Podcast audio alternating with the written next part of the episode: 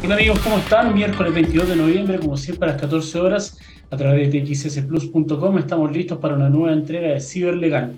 Hoy día miércoles vamos a hablar de un tema bien importante y bien entretenido, a propósito de un tema que al menos en Chile ha sido bien bullado y de alta contingencia, incluso nacional, eh, respecto a la filtración de unos audios que se vio, se involucrado un distinguido abogado de la plaza,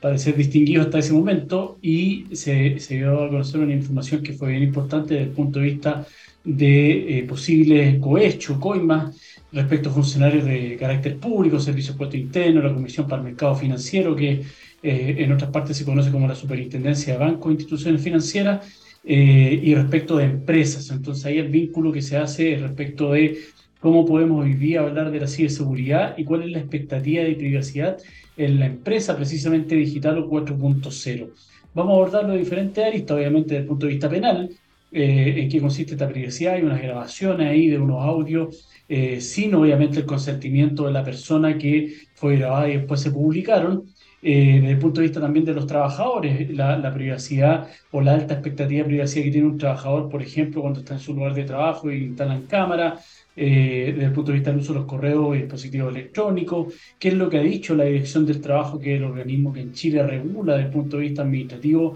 y la interpretación de la ley en esta materia, y lo vemos también desde el punto de vista contractual, tanto desde el punto de vista de las empresas, interempresas, cuando yo celebro un contrato, por ejemplo, prestación de servicios y de seguridad, datos personales, qué cláusulas se incluyen y qué ocurre cuando hay una vulneración por parte de una empresa en relación a la privacidad la, información que es privada, los datos personales que yo transmito, constituye eso un incumplimiento desde el punto de vista contractual, hay una obligación de indemnizar los perjuicios, de cobrar la boleta de garantía. Eso es lo que puede ocurrir interempresa. Ahora, el cliente interno de esa empresa, que como les señalé son los trabajadores, los teletrabajadores, ¿cuál es la expectativa que ellos tendrían frente, obviamente, a, una, a un uso indebido de la tecnología? Todos sabemos, lo, hemos conversado otras veces, que las herramientas tecnológicas del año 2000, 2002 en adelante, particularmente en lo que guarda relación con los correos electrónicos, hoy día yo puedo hacer lo que quiera, en definitiva, desde el punto de vista de cómo puedo eh, configurarlo. Eh, si yo soy obviamente dueño de la empresa y tengo trabajadores a quienes le asigné un correo electrónico, yo podría pedirle al TI o a, la persona que está viendo la configuración de, de, la red, de la web, de los correos electrónicos, que todo correo electrónico que esa persona envíe o reciba llegue con copia a, un correo que puede ser de la gerencia, de los dueños de la empresa, los accionistas,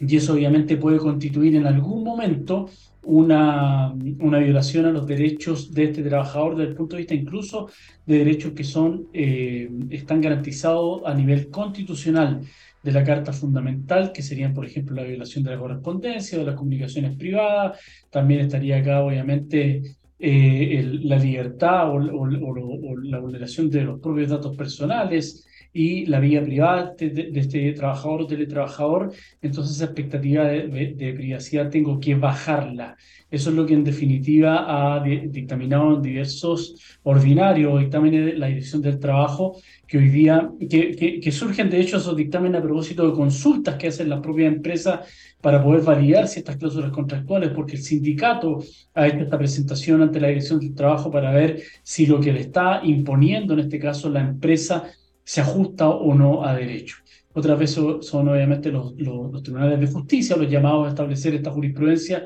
como lo sería, por ejemplo, a propósito del tema laboral, cuando se produce una vulneración de garantías fundamentales a través de una tutela laboral que precisamente lo que busca es restablecer el imperio del derecho cuando garantías de carácter fundamental de un trabajador han sido vulneradas por parte del empleador. Y esto diferencia de otras acciones que existen en materia laboral, que sería, por ejemplo, un despido injustificado, un autodespido, un despido indirecto, eh, que lo que hacen es cortar o terminar la relación laboral, la tutela laboral no, lo que hace es sancionar la conducta impropia por parte del empleador y indemnizar a este trabajador, que es, una multa que puede ir hasta eh, las 11 remuneraciones que percibe este trabajador, pero además él sigue trabajando y obviamente queda eh, protegido con, con, una garantía desde el punto de vista que no puede ser despedido por haber hecho valer sus derechos, sino que ahí las indemnizaciones serían aún mayores. Entonces, imagínense ustedes en una empresa en que un trabajador eh, de 100 eh, descubre, porque alguien que le hizo un comentario, una gerencia, un supervisor,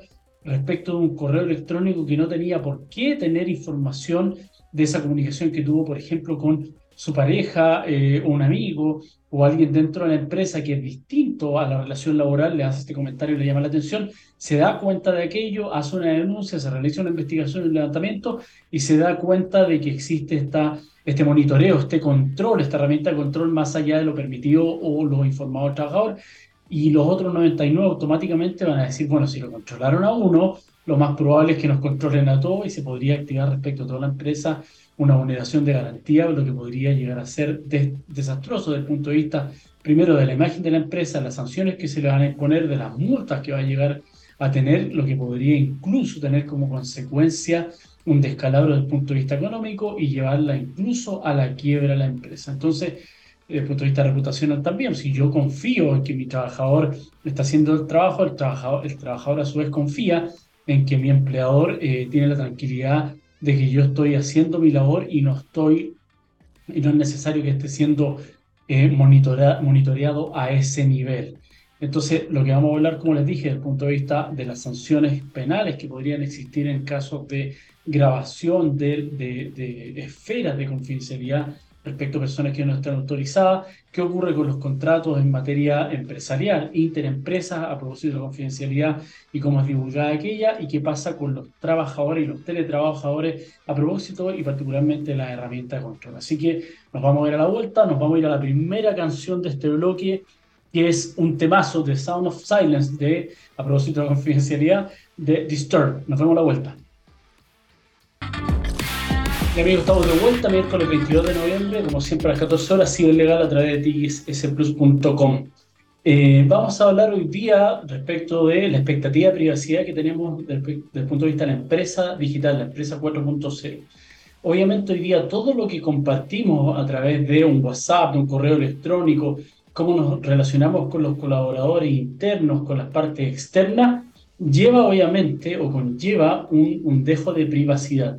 todo lo que tenemos hoy día y manejamos son bases de datos, datos personales, temas financieros, incluso cuando uno lo piensa desde el punto de vista de la legislación de datos personales, por eh, que la hemos criticado bastante que sea, eh, conlleva el, uso de datos personales, por ejemplo, un trabajador, los propios que están en el contrato, son datos altamente sensibles, tenemos dirección, correo electrónico privado, eh, RUT o DNI, como se conoce en otras partes, nombre completo, domicilio, la remuneración, dónde se desempeña, eh, todo eso obviamente si tiene carga o no familiares, todos esos son datos que son desde el punto de vista del tratamiento sensible, son altamente confidenciales. Pero también con otras empresas, incluso los contratos, los planes de negocios, cómo voy a llevar a cabo eh, la puesta en marcha de un negocio en particular. Hay empresas que prestan servicios a bancos, instituciones financieras, que conllevan eh, eh, altas y altas obligaciones desde el punto de vista eh, contractual en cuanto a la confidencialidad, confidencialidad perdón, no solamente contractual, sino desde el punto de vista legal, lo que nos impone, por lo menos en Chile, lo que es la Comisión para el Mercado Financiero, la CMF, que era la, antigua Superintendencia de Banco Instituciones Financieras, tiene normas en particular, que la, RAN, que se denomina eh, eh, son esta recopilación de normas desde el punto de vista de ciberseguridad, cuáles son los datos y cómo debo llevar o conllevar la, la ciberseguridad desde el punto de vista de la, asesoría en materia bancaria, no solamente desde el punto de vista bancario, perdón, de institución bancaria, sino también desde los proveedores de la misma. Entonces, todo esto nos lleva que hoy día, a través de esto, que es el, comillas, teléfono, que en realidad es un dispositivo electrónico, que tengo la cámara, en la cámara puedo no solamente tomar fotos, puedo grabar, pero también tengo eh, herramientas para efectuar grabado de llamadas telefónicas o eh, para grabar sin que el teléfono necesariamente esté prendido y me avise que está grabando. Algunas aplicaciones lo hacen incluso eh, simulando que el teléfono esté apagado. Cuando uno ingresa a una reunión, uno, uno, está en reuniones, por ejemplo, con fiscales, que son fiscales de alta complejidad, en donde te piden particularmente que o dejes el teléfono en otro lado o derechamente lo apagues para no correr el riesgo de lo que se exprese en esa, en esa reunión, que puede conllevar, por ejemplo, eh, divulgación de alguna medida desde el punto de vista intrusivo en contra de un tercero, que puede ser después eh, divulgada y lo que quiere el fiscal obviamente es proteger la investigación para que sea exitosa. Entonces te pueden pedir que apagues tu teléfono en, en ese momento, pero eh, hay gente que entiende, y a mí me ha pasado, me lo han dicho, oiga, eh, el otro día estuve escuchando lo que, lo que hablamos porque eh, como mi señora o, mi amigo que está también en este problema no sabía, yo, yo era, bueno, dije, primero me iba a pedir autorización y segundo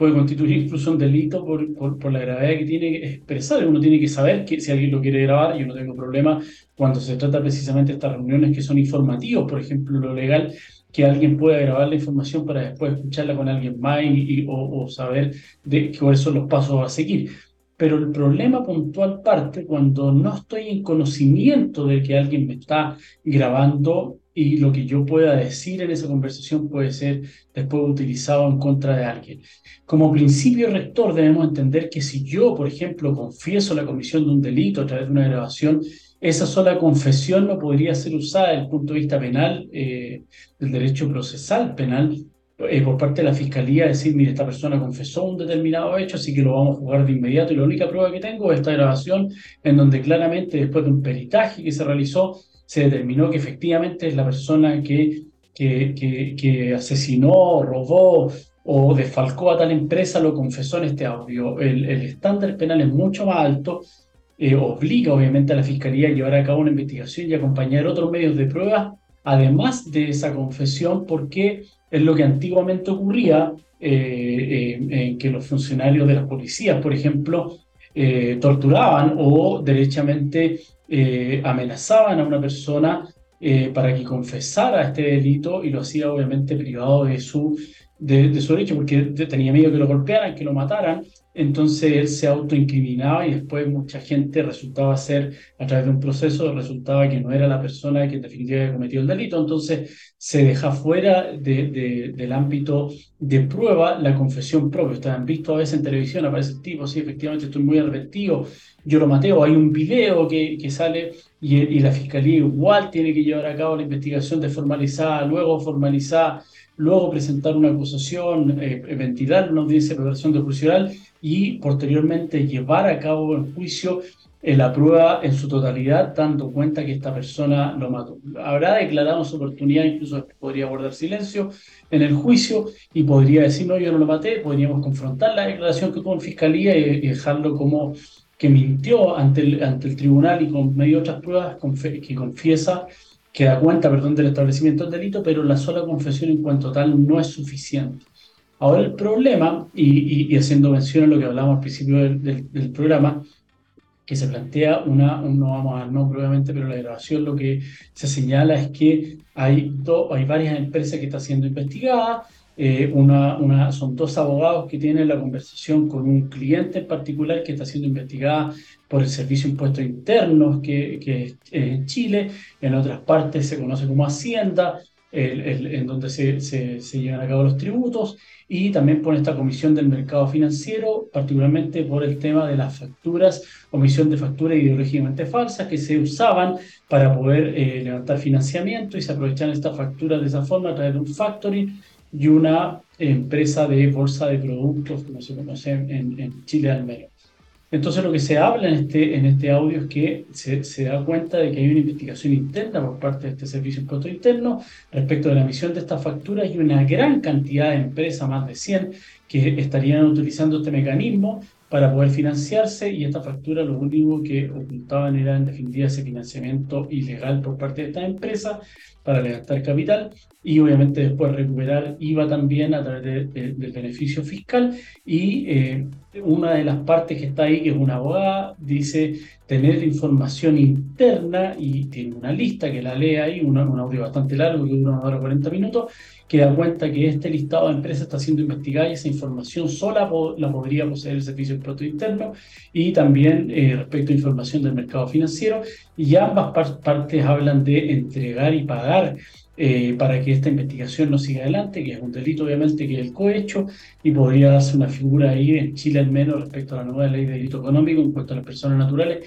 que ya rige desde agosto en adelante, el audio es de junio, pero podría haberse pactado o realizado un precio con posterioridad. Entonces se destapa este escándalo porque una de las partes filtra este audio, llega a todos lados a nivel de gobierno, incluso ha tenido repercusiones, se han abierto comisiones en el Senado para eh, citar a los intervinientes, mercado financiero, servicio impuesto interno, han removido incluso jefes de algunos servicios de grandes contribuyentes, pero esto tiene con el caso, obviamente, un caso que de corrupción comparable a grandes casos que han ocurrido anteriormente en Chile eh, eh, respecto al tema de las facturas. Entonces, lo que ocurre acá y la pregunta es, bueno, aquí la grabación está vulnerando la privacidad, la confidencialidad es tal, podría yo decir, porque aquí estamos hablando de abogados, tienen un tema de secreto profesional, está el cliente presente, hay una empresa, hay una empresa que está efectuando un pago, pero no hay un tercero. ¿Por qué? Porque quien divulga la información y quien precisamente se entiende hasta ahora, porque además la investigación tiene el carácter de reservado, pero lo que se ha filtrado y se ha sabido a través de los medios de comunicación, que precisamente fueron quienes recibieron y dieron a conocer este audio, es que quien grabó la, la conversación precisamente fue una de las partes, que es una abogada, que estaba en esta, en, en, esta conversación. Entonces, el tema puntual acá, bueno, no habría un tercero, pero podemos hablar de confidencialidad cuando lo que están expresando las partes o fraguando en definitiva en la comisión de un delito como sería el cohecho, soborno respecto a una institución pública precisamente para que deje la una investigación. Desde el punto de vista periodístico y la ley de prensa lo que habla es que toda esta información o divulgación que se da a través de los medios precisamente porque tiene un interés público. El interés público es que las instituciones funcionen, que no existan estos cohechos o, la, o la corrupción que estaría dentro de estas instituciones precisamente por parte de eh, personas que tienen poder o tienen un estatus dentro de la sociedad. Entonces, desde el punto de vista informativo, claramente podría ser divulgado y las partes, obviamente, que o, eh, eh, participaron de esta conversación van a tener, obviamente, que defenderse frente a tal. Yo he estado, he sido abogado de víctimas que, que, en la cual existen grabaciones eh, en particular dentro de una empresa que han sido golpeadas, que han sido abusadas, y justo hay una cámara ahí que lo, que lo, que lo captó esa imagen, y esa es la prueba principal que uno lleva adelante en el proceso, y ahí frente a una imagen eh, eh, es, es, imposible desmentir lo que diga lo que diga, o sea, la teoría del caso, como se conoce en materia procesal penal, que lleven adelante las partes cuando un tribunal escucha o ve lo que ocurrió, lo que yo, la interpretación subjetiva o distinta que yo le trate de dar al caso, es muy difícil contrarrestarla. Ahí se habla de varias figuras, más allá del cohecho, se habla que podría haber una estafa respecto al cliente por parte de estos letrados que eventualmente podrían estar exigiendo una suma de dinero, pero no para efectuar un pago una coime, sino para beneficiarse de ellos mismos, y no habría un cohecho, sino que habría una estafa respecto de ella en particular y sería más reducido el daño. Pero si hay un, un, pago, efectivamente, un soborno a funcionarios de estas instituciones, que al parecer podría ser por la información confidencial que ellos contaban en ese momento, esta nómina de contribuyentes que estaban siendo investigados, una investigación que era interna y reservada por parte de un departamento interno de servicio impuesto interno, el tema cobra una relevancia distinta y además que van a empezar a saltar o a explotar otros casos en donde podrían haber intervenido esos abogados y decir, bueno, esta cuestión se cerró, este caso se cerró de esta forma, bueno, ahora veamos qué es lo que efectivamente pasó. ¿Dejaron de investigar o un pago de por medio? Entonces, todo eso es algo que se tiene que ir viendo. Eh, a propósito de esto, obviamente hay una norma que, en, Chile, que es el 161 del Código Penal, que sanciona precisamente quien haya efectuado una grabación sin consentimiento de esta persona, pero habla de un tercero. Y eso es bien discutido porque la jurisprudencia emanada particularmente de la Corte Suprema a propósito de los casos que fueron bien conocidos en Chile hace 20 años atrás y otro 10 años atrás, que fue el caso de un juez, el conocido como juez Calvo, esa información que está, que es pública y es conocida, que es un juez que fue eh, grabado subrepticiamente precisamente por parte de un tercero, porque fueron dos personas las que estaban concertadas para esta reunión, que era una, alguien que se hizo pasar por un estudiante de periodismo, que fue a hablar con el juez Calvo y le sacó información respecto de su vida sexual privada y había un tercero que estaba grabando esa conversación y luego al día siguiente fue un periodista de un canal de televisión y le dijo que quería entrevistarlo porque se había realizado esta grabación de manera privada y, de, y quería en cierta medida saber su versión y, y constituían en cierta medida una especie de, extorsión o chantaje frente a la información que él tenía. Eso se llevó a cabo, se conoció por la justicia, se destapó este caso, el juez eh, eh, fue juzgado, comillas, públicamente, debemos entender que era otra sociedad, otro Chile, por las conductas sexuales que él tenía, que en ningún caso afectaban su calidad de, de magistrado en, esa, en ese momento, pero sí fue juzgado desde el punto de vista social. Y estos periodistas sí fueron condenados por el delito en particular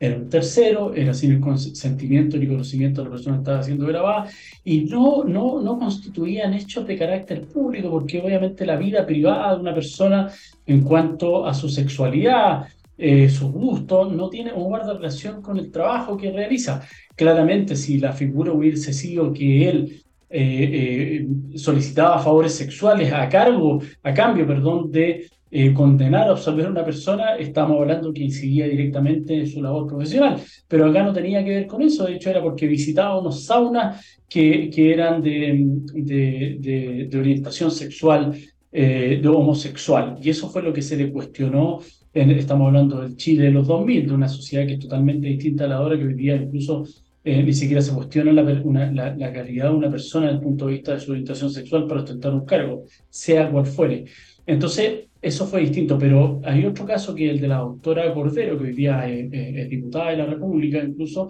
que fue grabada porque se comentaba y se hizo a través de una investigación periodística, se tomó conocimiento de que ella vendía licencias médicas a personas que eran licencias falsas y tenía un gran número de licencias que había expedido y en ese caso eh, también la figura fue que un periodista se hizo pasar por un paciente, inventó una enfermedad que era desde el punto de vista eh, psicológico, ella es psiquiatra, le dio esta licencia y además en la grabación confiesa eh, toda esta eh, información que estaba entregando, pero en ese caso la Corte Suprema falló de manera distinta, señaló que efectivamente ahí sí había un interés público, que era una autora reconocida ya en esa época en los medios de comunicación, por sus opiniones, por lo que, por lo que señalaba, y que además se trataba de la comisión de un delito porque efectivamente lo que estaba haciendo era vender eh, licencias falsas a la comunidad sin siquiera diagnosticarlo, o sea, a veces incluso era por teléfono, o alguien que venía recomendado, mira, me mandó Juanito, usted le dio la licencia a ellos, también necesito una, perfecto, ¿cuántos días quiere? Es tanto, y les pedía la licencia de manera directa sin siquiera llevar a cabo una sesión desde el punto de vista de la psiquiatría. Entonces ahí la Corte Suprema falló de manera distinta, era un tercero el que había grabado efectivamente, pero le dio el carácter de interés público a la grabación y dejó de lado lo que eh, en definitiva era el delito o esta primacía o superposición tal vez de garantía fundamental entre la libertad de información, la vida privada, la confidencialidad paciente, doctor, en este caso que también es una figura que efectivamente se da. Entonces, podemos ver acá que desde el punto de vista de las grabaciones hay que distinguir, obviamente, en, el caso que hablamos que de hoy día de interés público, eh, es conocido, ahí los amigos que nos siguen de otras partes del mundo, si ustedes ponen el caso audios en Google, el caso audios Chile, les va, Google les va a dar información hasta, hasta, hasta, hasta no decir más, porque está saliendo en todos lados y a través de diferentes medios y todos los días se va sabiendo algo nuevo, esto explotó el martes de la semana pasada, pero ha salido mucha información hasta el día de hoy a propósito de lo que señalaba del Servicio de Impuesto Interno, sacó a los jefes de área de grandes contribuyentes, que se denomina, y a varios supervisores que estaban en la línea media, precisamente porque esa información salió de ahí, están investigando administrativamente, los separó algunos de sus cargos, otros les pidió la renuncia, pero algo que está en, desarrollo. Entonces es importante desde el punto de vista de las instituciones, desde el punto de vista de la prensa y desde el punto de vista de la información del público, porque la imagen que queda desde el punto de vista,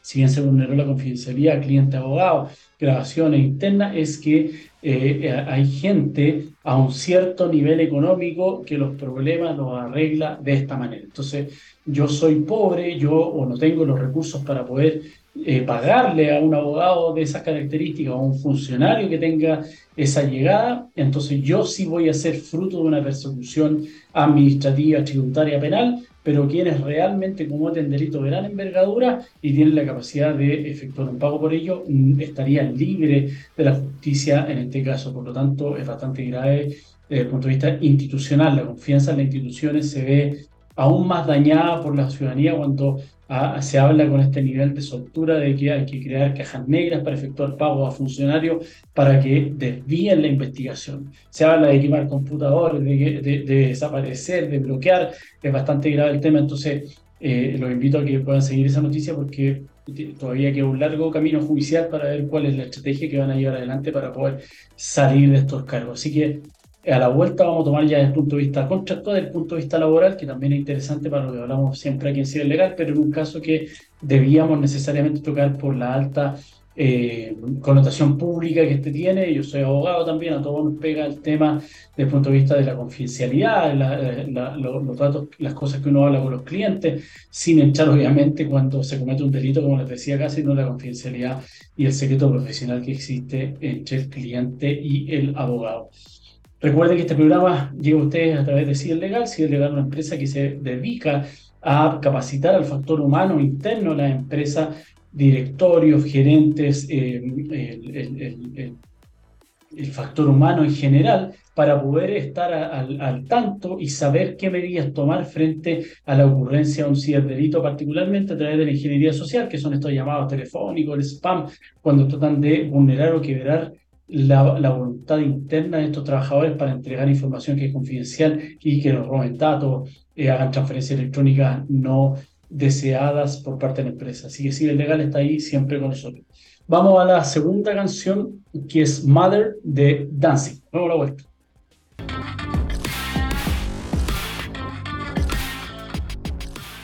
Ya estamos de vuelta, amigos, para el tercer bloque de Ciberlegal. Recuerden que hoy día, miércoles 22 de noviembre, estamos hablando de la alta expectativa o expectativa de confidencialidad dentro de esta empresa digital 4.0. Eh, vimos en la introducción que podía ser en diferentes áreas, podíamos analizarlo desde el punto de vista de la ciberseguridad, los datos personales, tanto la relación entre particulares, la relación entre empresas y la relación entre empresas con su cliente interno, que es el trabajador o el teletrabajador. Hablamos en el bloque pasado del caso Audios, eh, que fue embullado y sigue siendo bullado las repercusiones políticas, empresariales y desde el punto de vista de la probabilidad que esto tiene en, Chile hoy día en general, en, en, Latinoamérica y en el mundo. Y hoy día incluso se está discutiendo eh, la corrupción que está dentro de las instituciones públicas, el grave daño que le hace a la democracia y también obviamente a la ciudadanía y en cuanto a la credibilidad de sus autoridades y eso obviamente un golpe Hoy día estamos a puertas en Chile de, de, tener un plebiscito respecto de una nueva constitución que está siendo promovida y todo esto obviamente conlleva un, un, escenario que enrariza y, y, enturbia todo. Vamos a entrar ya en este bloque desde el punto de vista, al análisis desde el punto de vista de la empresa. Eh, ¿Cuál es la relación que tienen entre empresa, la confidencialidad, la relación que existe eh, entre la empresa y los trabajadores en particular? Hemos hablado otras veces eh, de las cláusulas, en algún momento hablamos de los contratos en materia de seguridad y, y, hablamos ahí desde el punto de vista subjetivo de las, y objetivo, obviamente, de las cláusulas que son necesarias en en un contrato de, de, servicios y de seguridad, por ejemplo, y tocamos el tema de la confidencialidad. De hecho, muchas veces ocurre, a mí siempre me lo piden, eh, y si no me lo piden, yo lo entrego, que es lo que se, se conoce en, en, en, inglés como el NDA, a este, este contrato o acuerdo de confidencialidad, que incluso es previo a llevar a cabo ya una prestación de un servicio, una relación contractual o comercial en particular. ¿Por qué? Porque me van a entregar información para un análisis previo que es de carácter sensible. Yo puedo acceder a la base de datos de los clientes, puedo saber cuál es su giro, cuáles son los riesgos que ellos tienen hoy día y efectuar un levantamiento y obviamente la empresa que me va a entregar esa información, si después no aprueba o no quiere seguir adelante con la prestación de un servicio, quiere asegurarse de que yo voy a hacer un correcto y adecuado manejo de esa información, independientemente que tenga un deber, en el caso mío como abogado, de ser, de, guardar esa confidencialidad respecto al cliente y no puedo hacer una evocación de ello.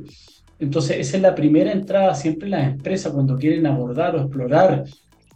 eh, la prestación de un determinado servicio, particularmente lo que ocurre, como lo señalé con la banca, es que se firman estos acuerdos de confidencialidad que duran un determinado periodo, que van a ser, por ejemplo, un año, dos años, tres años, incluso después de haber terminado el análisis o revisión de estos antecedentes, estoy obligado a guardar esa confidencialidad, no puedo divulgarlo, salvo que sea de conocimiento público, de que sea necesario para el cumplimiento de una cláusula contractual, o que, por ejemplo, la justicia me pide que entregue esta información porque está siendo conocido un proceso judicial en particular referente a ese contrato.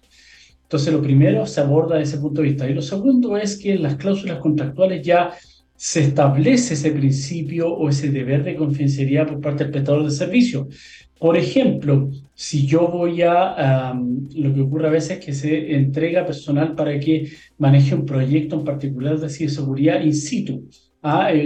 tantos tres, cinco trabajadores que son de mi empresa van a estar permanentemente trabajando o ciertos días a la semana van a personarse en este banco para poder eh, prestarle servicio en particular o apoyar en ciertas tareas internas al personal tecnológico del banco para desarrollar esa labor está siendo supervisada por las especialistas que son de mi empresa.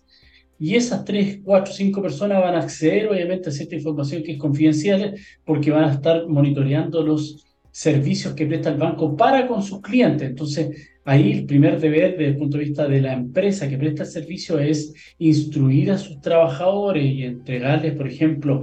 los anexos de sus contratos de trabajo, hacerle las instrucciones particulares y decirle que esa información que ellos van a manejar para con ese, ese cliente final que es el banco, no pueden divulgarla. A mí me ha pasado que yo he tenido reuniones con clientes respecto a un tema que salió, por ejemplo, en la prensa, eh, eh, desde el punto de vista de una empresa que fue vulnerada y me llaman para saber cómo actuar internamente, desde eh, el punto de vista comunicacional y cuáles son los próximos pasos a seguir.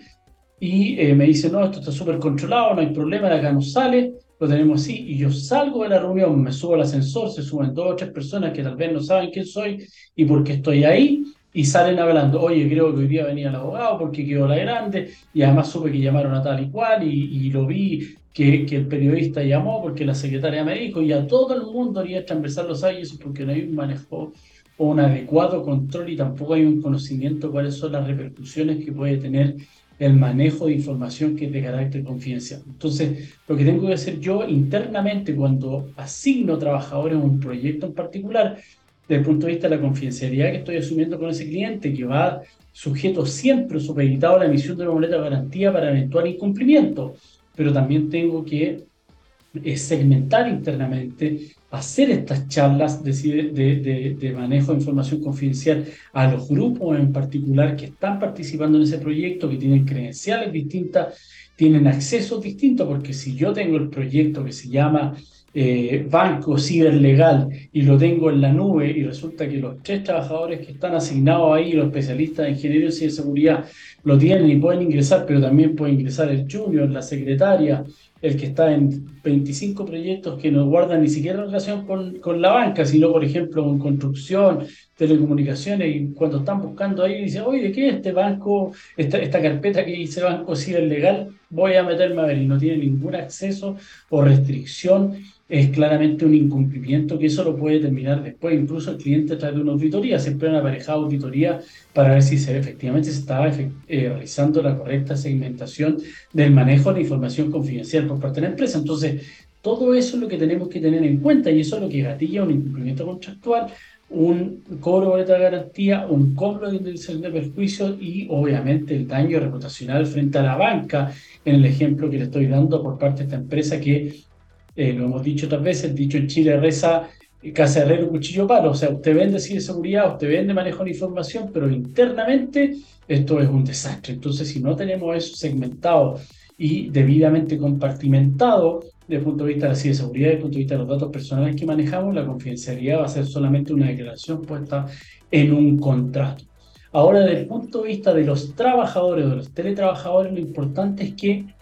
la, ley de teletrabajo que se dictó en, se promulgó en abril del año 2020, plena pandemia del COVID-19, eh, que ahí se produjo una confusión en donde decían, no sé, a mí me mandaron a teletrabajar porque estamos con eh, provisión de, de movimiento, movilidad, estamos todos encerrados en nuestras casas, hay un decreto del gobierno, si me pillan en la, casa, en la calle me llevan detenido, incluso me multan, por lo tanto las empresas están teletrabajando y ahí se produjo una confusión entre este acto de autoridad, que eran la provisión de, de circulación, de libre circulación, por un bien mayor que era el cuidado de la salud producto de este COVID, versus la del, del, teletrabajo que se dictó en esa fecha, pero había sido planificada a propósito en Chile de lo que se conoció como el estallido social del año 2019, fue en octubre, donde en ese periodo de tiempo, octubre, noviembre, diciembre, hubo eh, problemas derivados de este, de este eh, estallido social por mejoras, obviamente, en distintos aspectos, salud educación, que la ciudadanía se vio un poco cansada de lo que estaba ocurriendo con la clase política y salió a reclamar, y eso eh, conllevó corte de calle, en, lo que se conoce en el centro de Santiago hubo mayor disturbio, en la plaza, la plaza Baqueano, la plaza Italia, eh, eh, pasaba ahí tomada, había enfrentamientos, la gente no podía desplazarse a su lugar de trabajo, se dicta esta ley y con, concuerda su, en línea de tiempo con la dictación con lo que es la pandemia y ahí se produce la confusión por parte de la empresa. Y esa ley de teletrabajo conlleva una serie de obligaciones, entregar las herramientas tecnológicas, pagar parte de los servicios, por ejemplo, el wifi de la casa, por parte del empleador, entregar un escritorio y una silla que tenga las características para poder trabajar y no, no tener una enfermedad profesional, porque no es lo mismo trabajar en una silla ergonométrica y un escritorio adecuado que estar sentado en el living o en, el, o en el dormitorio o en el comedor de la casa, que el comedor es cómodo media hora, 40 minutos mientras almorzamos, cenamos, pero no para estar trabajando tres horas seguidas. Entonces, toda esa todas esas obligaciones del empleador, pero además conlleva la obligación de establecer un protocolo de seguridad que puede ir acompañado de alguna herramienta de control por parte del empleador. Y ahí es donde entra la discusión que hablábamos a propósito de esto, hasta dónde llega el control, porque sabemos que las herramientas tecnológicas, yo en un momento fui jefe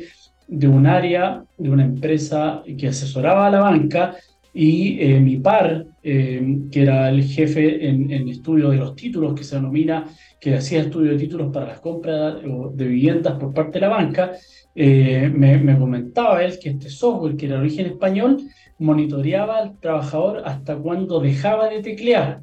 Es decir, establecía un patrón y, podía dar un informe al día de quién era más productivo, calculaba la hora que alguien iba al baño, calculaba la hora que alguien estaba conectado a una red social, pero incluso cuando dejaba de teclear. Entonces ahí obviamente el control es máximo y supera en cierta medida lo esperable, porque yo asumo que si contraté a una persona es porque va a estar haciendo su trabajo, tiene labores que desarrollar, tiene entregables, pero no puedo estar sentado encima de él que eso es en definitiva la herramienta electrónica, como si yo estuviera como jefe al lado de él, tecleando, viendo qué es lo que teclea, qué es lo que está haciendo y qué es lo que no. Obviamente conlleva herramientas de control que yo puedo utilizarlas, pero aquí viene el tema. Recordemos, y lo que dije al, inicio del programa, es que el, trabajador el teletrabajador tiene frente a la herramienta que se le entrega pero sobre todo frente al,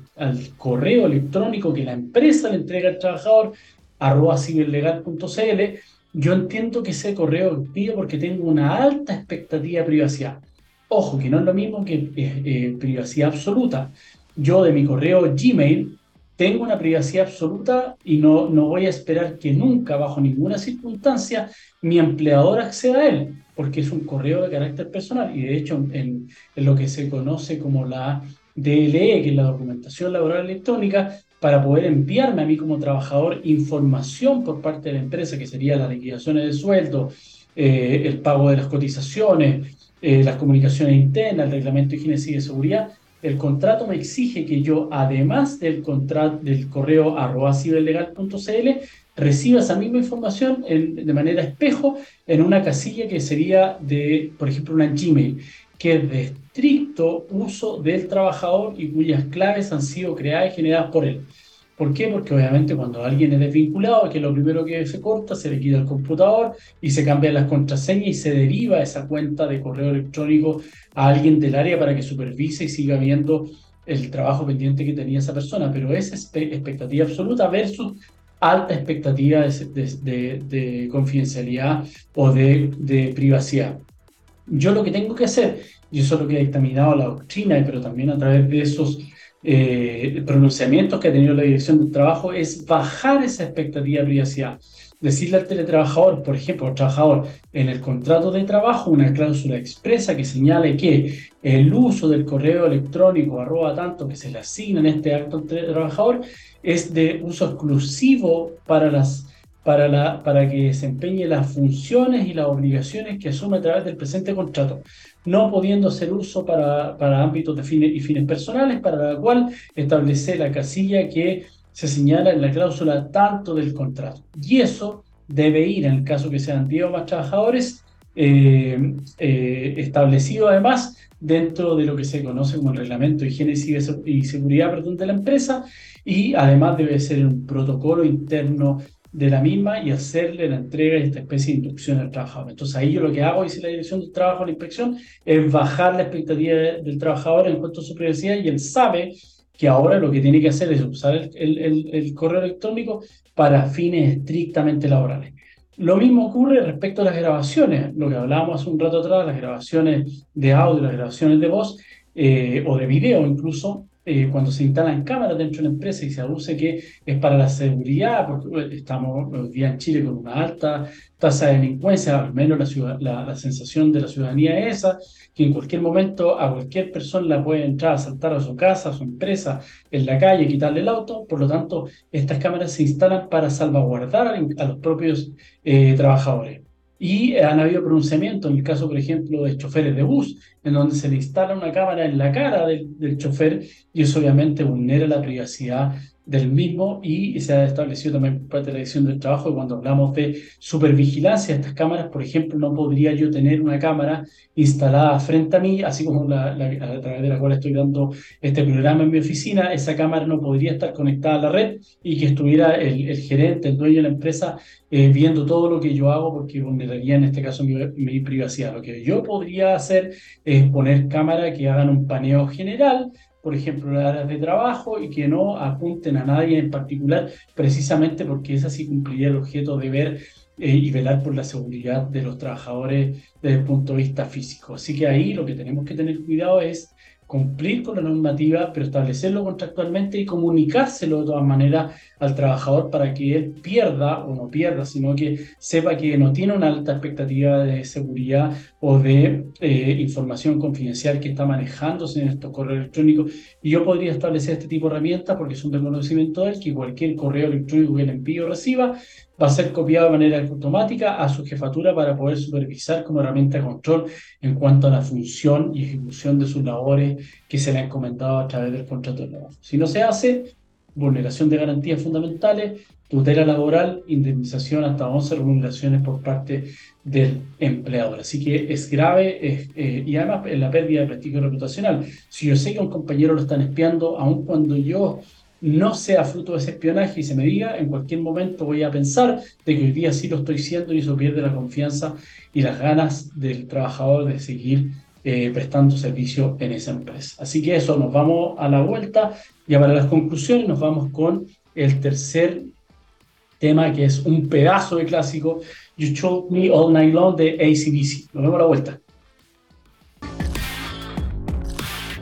Ya, estamos de vuelta para el cierre ya las conclusiones este ha sido un programa que, que, era necesario porque se ha comentado harto el tema y diferentes definiciones, como les decía, desde el punto de vista de confidencialidad, en cuanto a la interpretación, en cuanto a la, a la privacidad. Sobre todo considerando hoy día de que estamos a puertas en Chile, se dice que en enero va a salir el proyecto de ley de datos personales, está ahí en discusión el tema de las multas, que han bajado bastante en relación a la proporcionalidad de las mismas, hay una ley de delito económico, hay una ley de, de ciberseguridad, entonces el manejo de la, de la, información que es confidencial y la expectativa que pueda tener yo como cliente de una empresa, como cliente de un abogado, como cliente de, de, de la, en, las, en, la, en, las relaciones B2B y B2C, eh, pero también como trabajador interno de las empresas, eh, la gravedad de aquello eh, y la libertad de prensa, que, lo, que, es lo que estamos hablando, que este, este tema sale en todos lados, conlleva obviamente establecer y comunicar esa... esa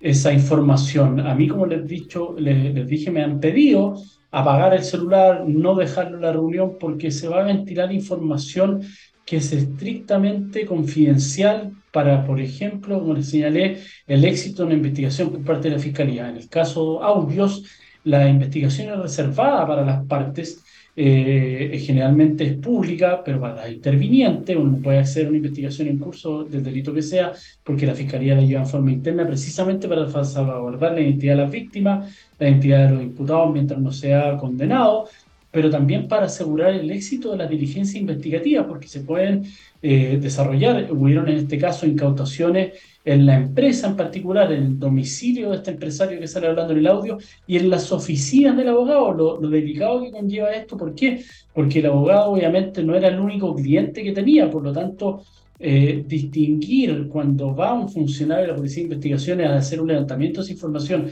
qué información era de esa empresa y qué información era de un cliente que no tenía ni arte ni parte en lo que se estaba ventilando, es bien, es bien eh, delicado. Por lo tanto, ahí desde el punto de vista de, la legislación penal, el procesal penal es complejo, pero también internamente, si queremos bajar la expectativa de privacidad que pueda tener un teletrabajador, debemos, y hablamos de los pasos, comunicárselo, establecerlo como cláusula contractual de manera clara y precisa, establecerlo en el reglamento de higiene y seguridad del trabajo que se le, de, la empresa que debe entregársela además a este, a este trabajador para que tenga una copia de él y me la firme, material o digitalmente establecerlo como protocolo interno de la empresa y además em, eh, que, que, esto sea fruto de una herramienta de control permitida. Siempre hablamos, y lo que a mí me ha pasado muchas veces con las empresas tecnológicas, me, dicen, me venden, esta es la última maravilla que tengo para poder controlar y que las personas, porque existe esta desconfianza, que si yo al trabajador no lo veo, no está trabajando. Es muy propio de la cultura latina y también lo hemos visto en algunos casos en Estados Unidos, en grandes empresas que están exigiendo que vuelvan sus trabajadores a, la presencialidad porque no son igual de productivos y no están sujetos, no están supervigilados por parte de sus supervisores. Y acá pasa un poco lo mismo. El empleador entiende que si no tengo al tipo delante es porque no está trabajando. Así que las herramientas de control son viables, pero tienen que tener como límite las garantías fundamentales, la privacidad, la confidencialidad, el honor, la vida privada del trabajador. Eh, por eso la, ley de trabajo, de hecho, contempla un periodo de 12 horas de desconexión, porque también pasa, y a todos nos ocurrió, que cuando estábamos en pandemia perdimos un poco la, la sensación del tiempo. Eh, empezábamos a trabajar antes, empezábamos a trabajar más tarde, pero tampoco nos desconectábamos. Pasaban las 8, las 9 y contestábamos WhatsApp, contestábamos correo electrónico, porque había una sensación de hiperconexión en la vida que hoy día estamos viviendo, no en la vida física, eh, presencial, en la vida digital, en la cual nos tuvo inmerso un buen rato la pandemia. Hoy día todavía seguimos en cierta medida eh, con esa misma sensación. Entonces, la confidencialidad en la empresa 4.0 es importante, pero hay que saber salvaguardarla, llevarla y comunicarla para que sea exitosamente establecida. Recuerden, ya para un cierre, que este programa queda alojado en el podcast de xsplus.com. A partir de mañana está eh, completo el programa en los capítulos de Ciber Legal de YouTube y también pueden encontrarlo en nuestra página de Spotify eh, como podcast en Juan Pablo López. Así que eh, los dejo invitados para el próximo miércoles. Vamos a tratar un tema interesante. Esperamos también de la contingencia para que nos sigan. Y agradezco también la sintonía. Tenemos más de, en promedio, más de mil personas en línea y más de dos mil que después escuchan el podcast. Así que eso siempre se agradece. Un abrazo grande a todos y nos vemos la próxima semana.